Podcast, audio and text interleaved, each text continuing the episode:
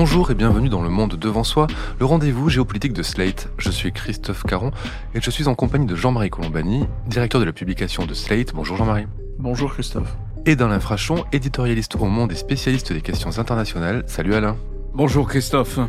Rétablissement des canaux de communication entre leurs armées, lutte contre le trafic de fentanyl, intelligence artificielle, climat et surtout Taïwan, les sujets de discussion étaient nombreux entre Joe Biden et Xi Jinping en visite en Californie dans le cadre du sommet des 21 pays du Forum de coopération économique Asie-Pacifique qui se déroulait cette semaine à San Francisco.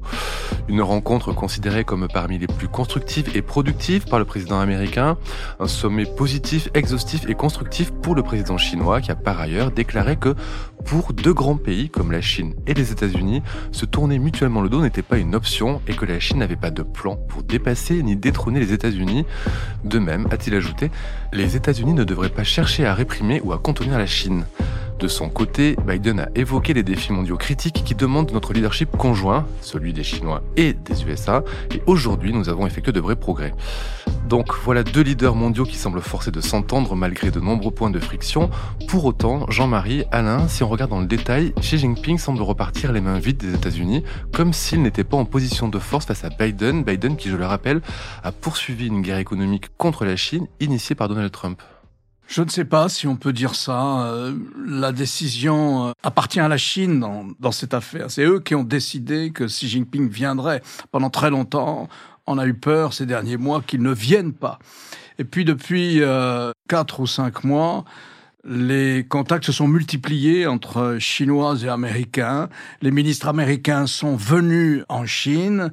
Le ministre des Affaires étrangères, Anthony Blinken, euh, Janet Yellen, ministre de l'économie et des finances, la ministre du commerce extérieur, et les échanges se sont multipliés. Mais on se disait, est-ce que les ministres chinois vont venir aux États-Unis? Bien entendu, ils étaient invités.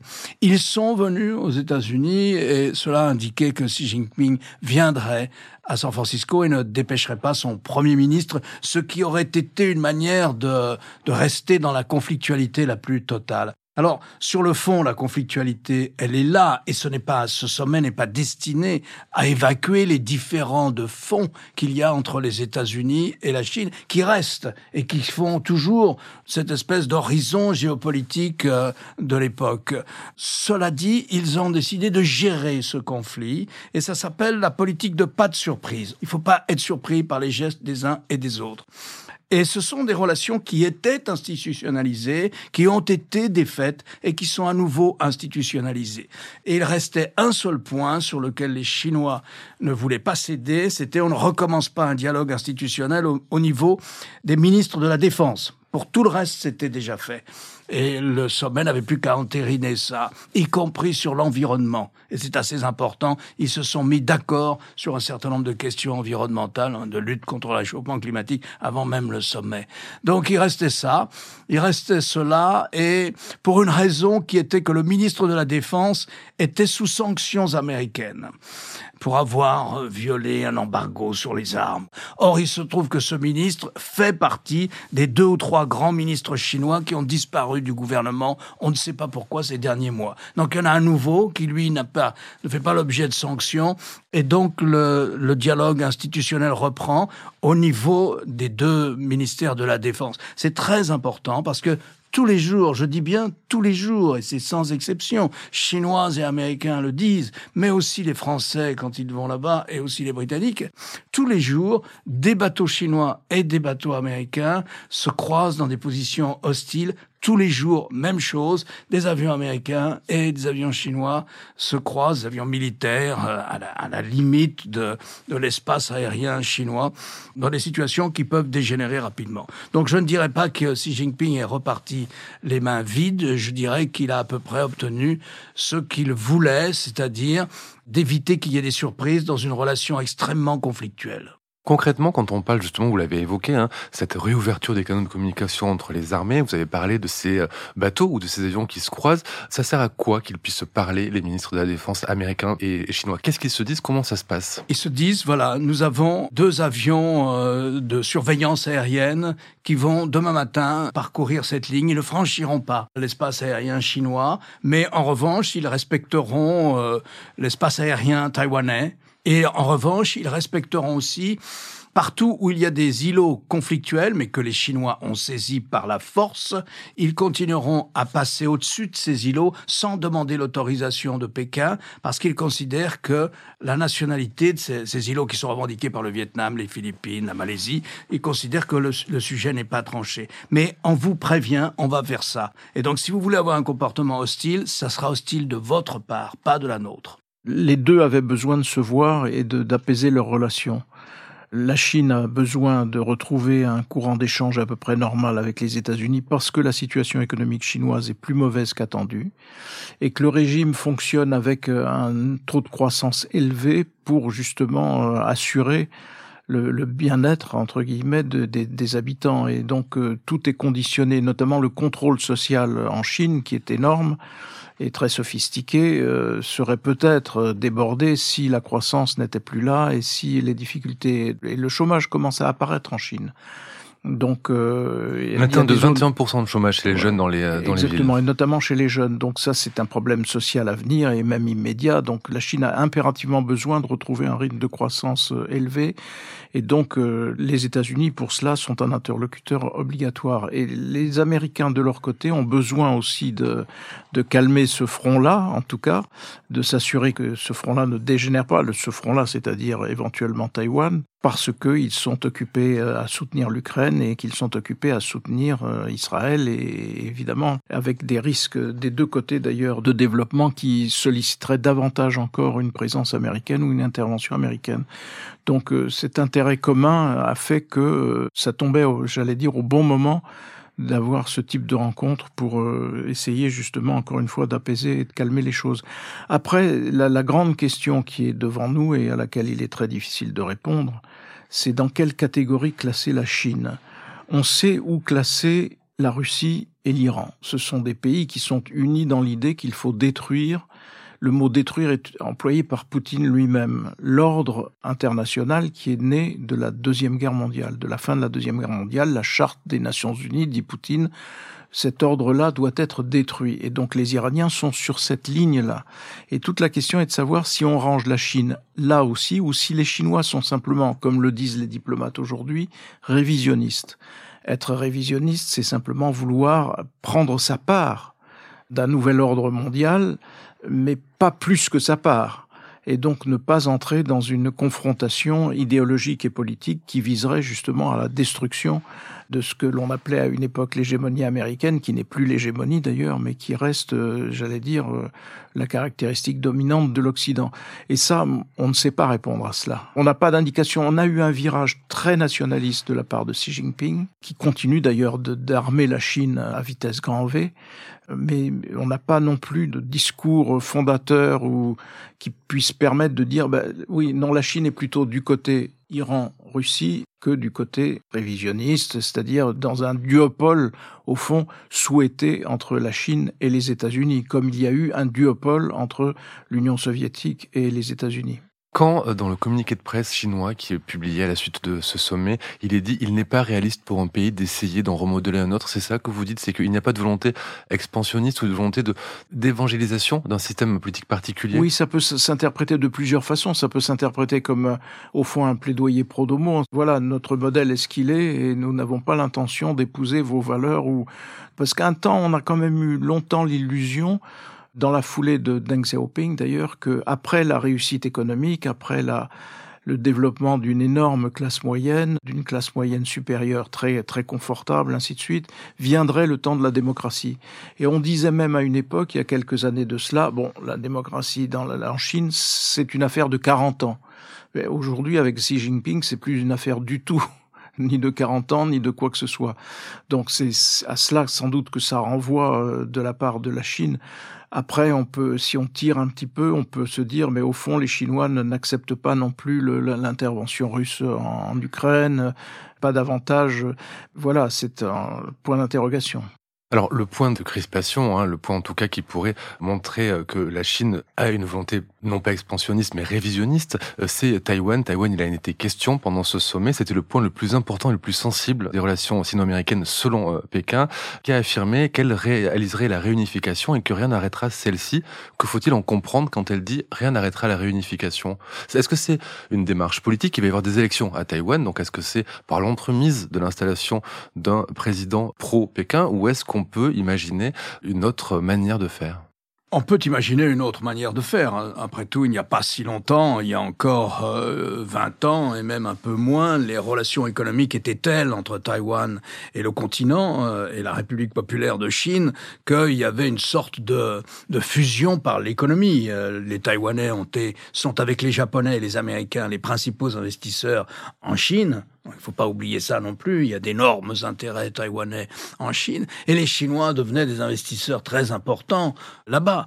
Donc les liens sont très forts. Euh, donc voilà. Donc on pouvait imaginer qu'il y aurait un jour, comme ça, une manière de réunification euh, pacifique. C'est la thèse américaine. Les Américains ne soutiennent pas l'indépendance de Taïwan depuis le début des années 70. C'est un, une sorte de compromis euh, comme ça à trois entre Pékin, Taipei et Washington au moment où les Américains ont rétabli des relations avec la Chine. Et donc, ils ne soutiennent pas l'indépendance. Ils n'utilisent jamais ce terme, d'ailleurs. Et les Chinois ont dit, si jamais il y a une élection ou un référendum ou un vote par lequel Taïwan déclarerait son indépendance, à ce moment-là, la solution militaire devient quasiment automatique. On n'en est pas là. Il n'a pas précisé comment se ferait la réunification. On soupçonne qu'il veut qu'elle soit pour euh, l'anniversaire, le centième anniversaire de la création du régime. On dit qu'il aurait dit à l'armée soyez prêts pour 2027. Il multiplie des pressions militaires constantes sur Taïwan. Ce sont des manœuvres d'encerclement, euh, donc c'est pas du tout une situation pacifiée euh, là-bas. Mais il n'a pas précisé ça. Il n'est pas revenu sur une déclaration qu'il a faite en évoquant la possibilité d'une réunification. Alors les Chinois, comme tout le monde, sont très attentifs aux élections qui vont avoir lieu en janvier. Grosso modo, la vie politique à Taïwan est structurée autour de deux grands partis. Il y a donc le parti qui est au pouvoir aujourd'hui, le Parti démocrate euh, progressiste, qui est le de la présidente actuelle et de la majorité au Parlement, et qui est le plus indépendantiste, entre guillemets, même si lui-même ne prononce pas cela, ce terme-là. Mais disons qu'il, lui, il est le parti qui soutient que il faut faire très attention, il faut préparer le pays militairement à une guerre avec la Chine, et donc c'est le parti le plus anti-Pékin si vous voulez. Et l'autre parti, le Kuomintang, c'est le vieux parti nationaliste du temps de la guerre civile, qui a des bases idéologiques commune avec le Parti communiste chinois.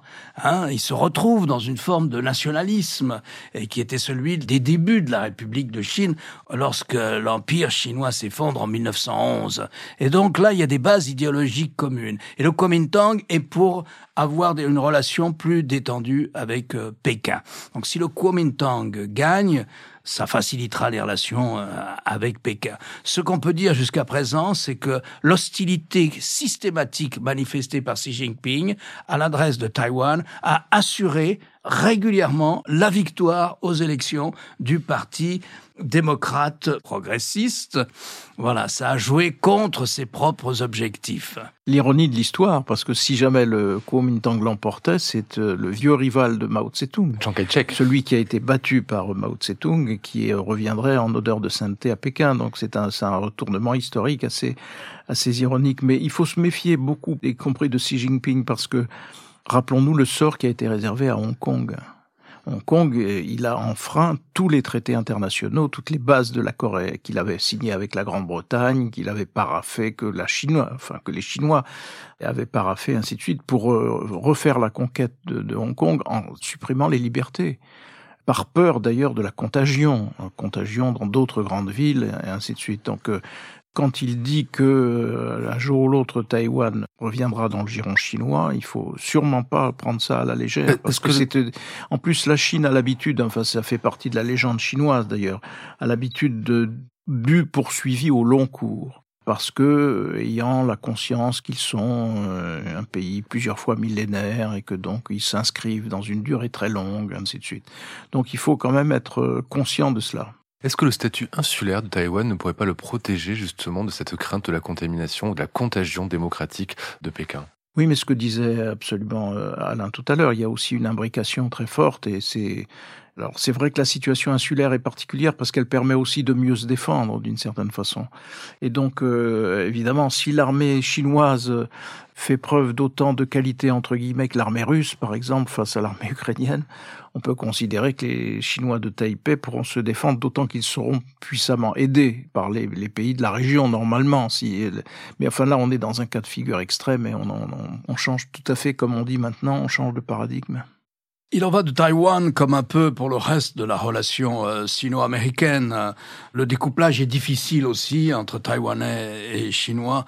Mais au fond, dans cette réunion de San Francisco, il y avait cette question en suspens aussi. Est-ce que les États-Unis veulent découpler leur économie de celle de la Chine Et est-ce que les Chinois, comme ils le disent à chaque fois, veulent devenir indépendants, autonomes, acquérir une souveraineté la plus totale possible et donc aussi découpler leur économie de celle des États-Unis? Ce qui est intéressant, c'est que ça fait cinq ans que les deux pays tournent autour de ce thème et qu'ils n'y arrivent pas. Il n'y arrive pas parce que le volume des échanges est trop important. Et que même si pour la première fois cette année, depuis 1998, par exemple, la balance des investissements a été négative, c'est-à-dire que les grandes entreprises américaines, par exemple, qui étaient en Chine, ont rapatrié leurs bénéfices beaucoup plus qu'elles ne le faisaient avant, parce qu'elles se méfient, parce qu'il y a un risque politique constant avec Xi Jinping. Il n'empêche, le volume des échanges est encore très très important et ni Chinois ni les Américains n'arrivent véritablement à découpler. Et d'ailleurs, la thèse américaine qui a été réexpliquée aux Chinois qui sont sceptiques est celle qu'on appelle la fable de la petite cour et de la haute barrière. C'est une formule qu'a employée euh, le chef du Conseil national de sécurité à la Maison Blanche, Jake Sullivan, pour expliquer aux Chinois, écoutez, nous ne voulons pas découpler, nous voulons dérisquer. Euh, la formule vient de la, présidente de la commission à Bruxelles, c'est elle qui a trouvé cette formule, c'est-à-dire que sur un certain nombre de produits, on veut avoir beaucoup plus d'indépendance et on ne peut pas dépendre de vous, des Chinois. Mais sinon, voilà, il y a un petit secteur qui commande l'avenir militaire et technologique avec l'intelligence artificielle, l'informatique euh, quantique et enfin les semi-conducteurs les plus sophistiqués. Dans ce secteur-là, eh bien, nous allons ériger, nous avons érigé des barrières tarifaires. Si une entreprise américaine qui est dans ce secteur veut exporter en Chine, son exportation est soumise à licence et nous avons obtenu des rares entreprises européennes, essentiellement scandinaves et néerlandaises, qui étaient présentes dans ces trois secteurs de nous suivre là-dessus. Donc là-dessus, il y aura une haute barrière, mais c'est autour d'un tout petit jardin d'une toute petite cour. Pour le reste, nous ne voulons pas découpler. Et ça a été réexpliqué. Les Chinois ont toujours regardé cette fable du petit jardin et de la haute barrière avec scepticisme, mais euh, voilà, ça a été réexpliqué d'une certaine manière. Euh, pour le moment, le volume des échanges est tel que et il n'y a pas vraiment de découplage, sauf dans les secteurs dont je viens de parler. Pour information, les exportations américaines en 2021 vers la Chine se sont élevées à 71,7 milliards de dollars, tandis que les importations de la Chine vers les États-Unis en volume se sont élevées à 271,8 milliards de dollars. Donc on voit quand même effectivement qu'il y a des volumes d'échanges qui sont très importants. Un sujet n'a pas été abordé en profondeur, il a été effleuré. On a parlé d'un échange de vues, c'est celui du Proche-Orient. Pourquoi ce sujet n'a pas été mis à l'ordre du jour alors que finalement les deux pays sont impliqués diplomatiquement. Il n'y a pas eu de, déclaration particulière de ceci. La Chine a choisi son camp. La Chine n'a pas condamné les massacres du 7 et du 8 octobre. La Chine ne les a pas condamnés. La Chine et la Russie se sont refusés à une condamnation et ont multiplié sur les réseaux sociaux les campagnes de soutien unilatéral aux Palestiniens et au Hamas. Alors vous savez, la Chine s'installe au Proche-Orient. La Chine, c'est le pays qui est le plus dépendant pour ses hydrocarbures du Proche-Orient, plus que l'Europe, beaucoup plus que les États-Unis, qui sont autonomes. Et donc elle a un intérêt, en principe, elle a intérêt à, à pacifier la, la situation. Non, là, elle a choisi son camp pour pour des raisons liées à sa volonté d'exercer une sorte de leadership sur l'ensemble des pays émergents d'Afrique, d'Asie et d'Amérique latine, avec succès d'ailleurs, puisque ces pays suivent plutôt la ligne de la Chine dans cette histoire-là. Alors pour le reste, ben, la Chine a des contacts avec Mahmoud Abbas, qui était en juin invité à Pékin. La Chine a réalisé une belle percée diplomatique en rétablissant les relations, en aidant l'Arabie saoudite et l'Iran à rétablir leurs relations diplomatiques. Donc elle est assez active elle a de gros investissements en Israël. Elle a de très bonnes relations avec Israël. C'est un des principaux investisseurs dans la haute technologie israélienne. Et elle a remporté aussi, euh, aux grandes dames des Américains d'ailleurs, qui n'ont pas apprécié, elle a remporté l'agrandissement du port de Haïfa en Israël. Donc elle est très présente en Israël. Alors elle se dit, euh, au moins sur le plan de la rhétorique, euh, tout à fait du côté des Palestiniens. À ma connaissance, je ne sais pas ce que les Chinois ont fait pour aider les Palestiniens. À mon avis, pas grand-chose, pas plus que les Russes. Les gens qui aident les Palestiniens, ce sont les États-Unis, mais c'est principalement l'Union européenne. Pour terminer, je voudrais revenir sur le mot malheureux de Joe Biden. On lui pose la question de savoir si Xi Jinping est un dictateur. Alors il ne prononce pas exactement euh, le mot dictateur, euh, mais il dit que oui, il l'est. Et il qualifie le président chinois, Xi Jinping, il l'appelle the guy, le gars. Quand il fait ça, on voit la tête d'Anthony Blinken qui se décompose. Il avait déjà qualifié Xi Jinping de dictateur. Il y a quelques mois, ça avait fait euh, un barouf pas possible. Là, la Chine a encore une fois réagi. Comment ça se fait que Joe Biden, à ce niveau d'importance diplomatique, puisse s'exprimer ainsi? On peut dire qu'il a la passion de la vérité, puisqu'il parle, il parle vrai. Et en même temps, on sait que sur le plan diplomatique, comme vous le dites, évidemment, ça pose des problèmes. Et là, on va évidemment se tourner vers l'âge du capitaine en se disant, ben voilà, il est quand même à certains moments enclin à faire des gaffes. Ça, tout le monde le sait, tout le monde le voit. Mais en plus, euh, aggravé par euh, un état de fatigue. Après tout, ils discutent ensemble pendant près de cinq heures. On ne sache pas que les Chinois se soient plaints qu'ils se soient endormis pendant ces cinq heures, alors qu'un de ses prédécesseurs s'endormait régulièrement, c'est-à-dire Ronald Reagan. Donc euh, voilà, on peut nuancer tout cela. Simplement, c'est vrai que ce genre d'épisode nourrit un sentiment chez une bonne partie de l'électorat démocrate qu'il euh, a fait son temps et qui sont en désaccord avec l'idée de sa candidature au renouvellement de son mandat à cause de son âge. Et en plus dans un contexte où Biden est devenu impopulaire, ce qui est quand même euh, assez curieux parce que l'économie va bien, va beaucoup mieux. Un certain nombre de problèmes ont été réglés, euh, des accords ont été passés, euh, donc le, le, pays fonctionne, fonctionne plutôt mieux. Bref, pour nous, vu de, de France ou d'Europe, c'est assez incompréhensible et pourtant c'est la réalité. Et ce facteur de l'âge, et à chaque fois qu'il peut être nourri par un incident ou un autre, euh, fonctionne comme une piqûre de rappel. Et donc c'est évidemment de nature à inquiéter les démocrates en vue de la prochaine présidentielle. Ce genre de dérapage d'un président américain, c'est sans conséquence, à part celle d'en communiquer euh, furibard des, des Chinois, là non, je crois que ce n'est pas sans conséquences. Les conséquences sont au moins autant en politique intérieure, comme l'a dit Jean-Marie, qu'en politique extérieure. Imaginez la délégation chinoise et qu'elle traduit ça au, euh, président chinois et dit bon, bah rien n'a changé. Rien n'a changé. On sera toujours dans une relation de, de quasi-hostilité. Et ce qui est très... Chinois ont cette sorte de de susceptibilité d'autres vieux pays euh, et face aux Américains. Et le respect, c'est ça compte énormément et c'est à l'évidence un manque de respect qui ne favorise pas euh, tout ce que devait favoriser cette rencontre. Merci les gars. Euh, Jean-Marie, je rappelle. Alain, je rappelle votre chronique chaque jeudi dans Le Monde et sur le monde.fr. Jean-Marie, quant à vous, je rappelle votre participation et l'émission politique le jeudi aussi sur France 24. Merci messieurs et à la semaine prochaine. Merci Christophe. Merci Christophe. Le Monde devant soi est un podcast produit par Slate Podcast avec Jean-Marie Colombani et Alain Frachon. Direction, production éditoriale, présentation Christophe Caron. Montage et réalisation Aurélie Rodriguez.